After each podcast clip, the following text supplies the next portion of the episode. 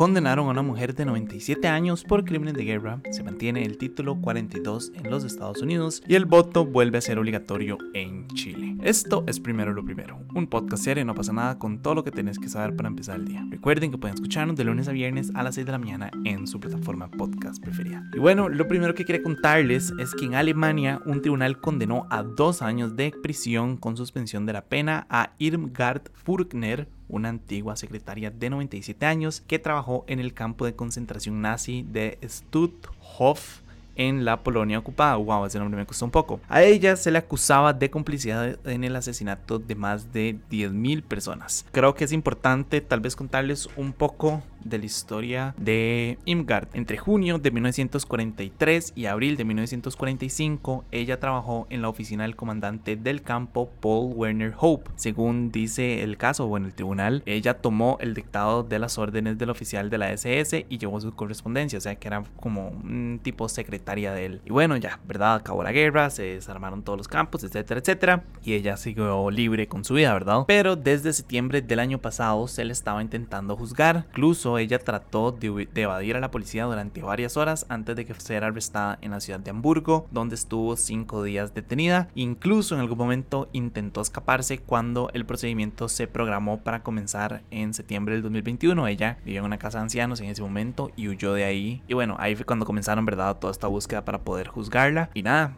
o sea, ya finalmente se le juzgó. Ella en realidad no dijo ninguna palabras durante el juicio. Lo único que dijo al final fue como que se arrepentía de todo lo que había hecho y que, y que disculpas. Y de esta manera se convierte, si no me equivoco, en la primera mujer procesada en décadas en Alemania por crímenes de la época nazi. Y ahora creo que esto es un dato importante que entender, es que ella en esa época era una adolescente cuando se la acusó y verdad cuando cometió los presuntos delitos y por eso es que se le juzgó por un tribunal de menores. También, bueno, uno entiende, ¿verdad? Que cuando son, son penas de este tipo, ¿verdad? Contra personas que tienen tantos años, ¿verdad? 99, 97 años. Olaf Schulz creo que tenía como 101, ¿verdad? Y le habían impuesto un, como un año y medio de prisión. Uno sabe que las penas no van a ser muy largas, ¿verdad? Uno sabe que en realidad es algo simbólico, es algo como nada más para demostrar de que, de que la justicia puede ser lenta y que la justicia, pero que la justicia es, ¿cómo es que dicen? Ciega, ¿verdad? Como que no le importa quién sea la persona que cometió un delito, puede ser un niño, puede ser un adolescente, o puede ser una señora de 97 años, una viejita, la abuela de alguien que si cometió un crimen, de pues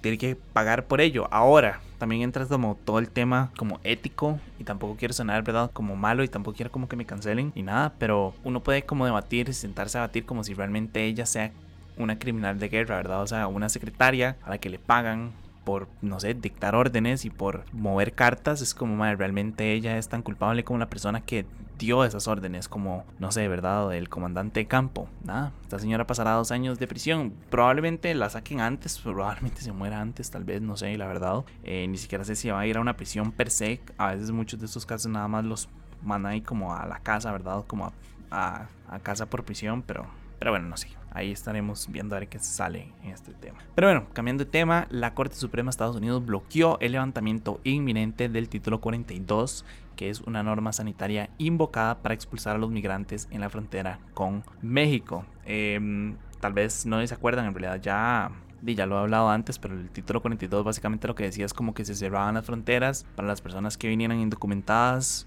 por el tema del COVID, ¿verdad? Como no podían darse el lujo de permitir que entrara una masa de personas, porque eso haría que los casos en el país pues aumentaran y entonces ha sido como una excusa para evitar o para expulsar migrantes del país. El punto es que el presidente de la corte, John Roberts, firmó una orden que suspende el levantamiento que estaba previsto para el miércoles. Se suponía que este miércoles se iba a quitar y bueno, el juez, o perdón, el, presidente tomó la decisión de quitarlo. Al parecer, él tomó esta decisión luego de que a último momento 20 estados argumentaron que poner fin al título 42 provocaría una avalancha de migrantes que desbordarían sus servicios, alegando que los cruces fronterizos de migrantes, la mayoría de los cuales vienen o llegan a pedir asilo, podrían triplicarse a 18 mil por día, lo cual iba a significar que tenían que aumentar los costos de aplicación de la ley, educación, atención médica, etcétera, etcétera, etcétera, todo esto dentro de los estados. Em, entonces sí, esa fue la decisión. Ellos dijeron como, madre, no podemos hacer esto, va a haber un flujo gigante de migrantes y de pues se tomó la decisión de, de, de, pues, de suspender momentáneamente el levantamiento. Ahora, y esto me parece un dato importantísimo, un tribunal de apelación de Washington dictaminó que no se justifica mantener el título 42. A fin de cuentas, todos los países están levantando las restricciones, ¿verdad? Entonces es como raro que Estados Unidos quiera mantener el título 42. O sea, en realidad ya no se justifica, eh, ya no se puede como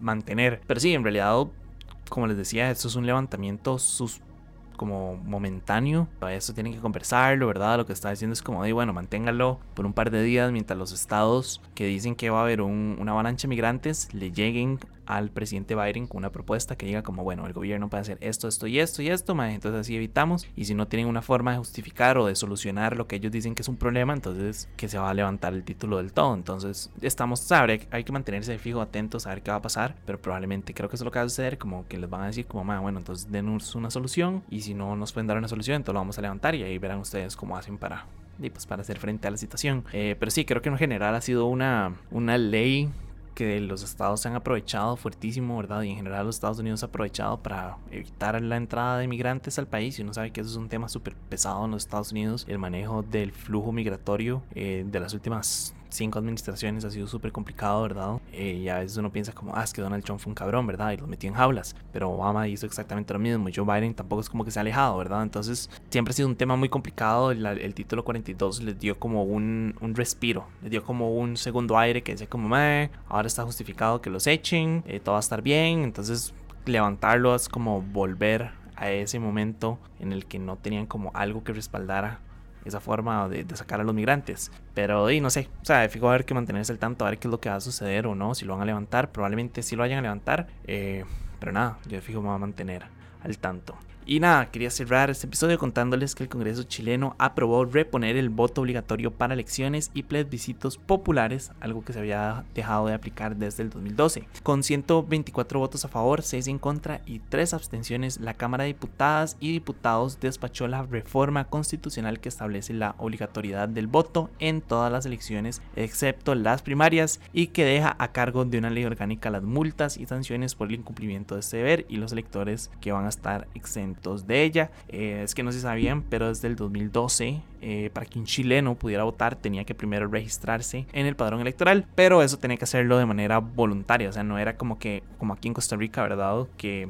uno siempre está inscrito, sino que la persona que quería genuinamente ir a votar, entonces iba y se inscribía y lo metían en el proceso y listo. Em, entonces a partir de ahora el voto va a ser obligatorio sin la necesidad de la inscripción previa, porque el padrón electoral pues se va a incluir a todas las personas que sean mayores de 18 años, así como se hace en Costa Rica. Eh, y nada, la idea de todo este proceso, de este proyecto, es recuperar el voto obligatorio luego de un plebiscito constitucional del 4 de septiembre, cuando por primera vez el voto fue obligatorio sin la necesidad de inscribirse y la participación escaló hasta el 86%. Eh, básicamente lo que quieren también es como quitarse un poco la culpa. Básicamente lo que quieren ahora sí es como poder decir como, ok, fue el pueblo chileno el que votó, el que escogió al presidente, ¿verdad? Porque han habido muchas acusaciones, han salido muchas personas a decir como que no, que ellos realmente nunca fueron a votar por, por Gabriel Boric, que de hecho fue una de las elecciones con mayor participación, si no me equivoco. Creo que emitir el voto es súper importante, es un derecho que tenemos, eh, es un deber que tenemos y es algo que se nos da, es una oportunidad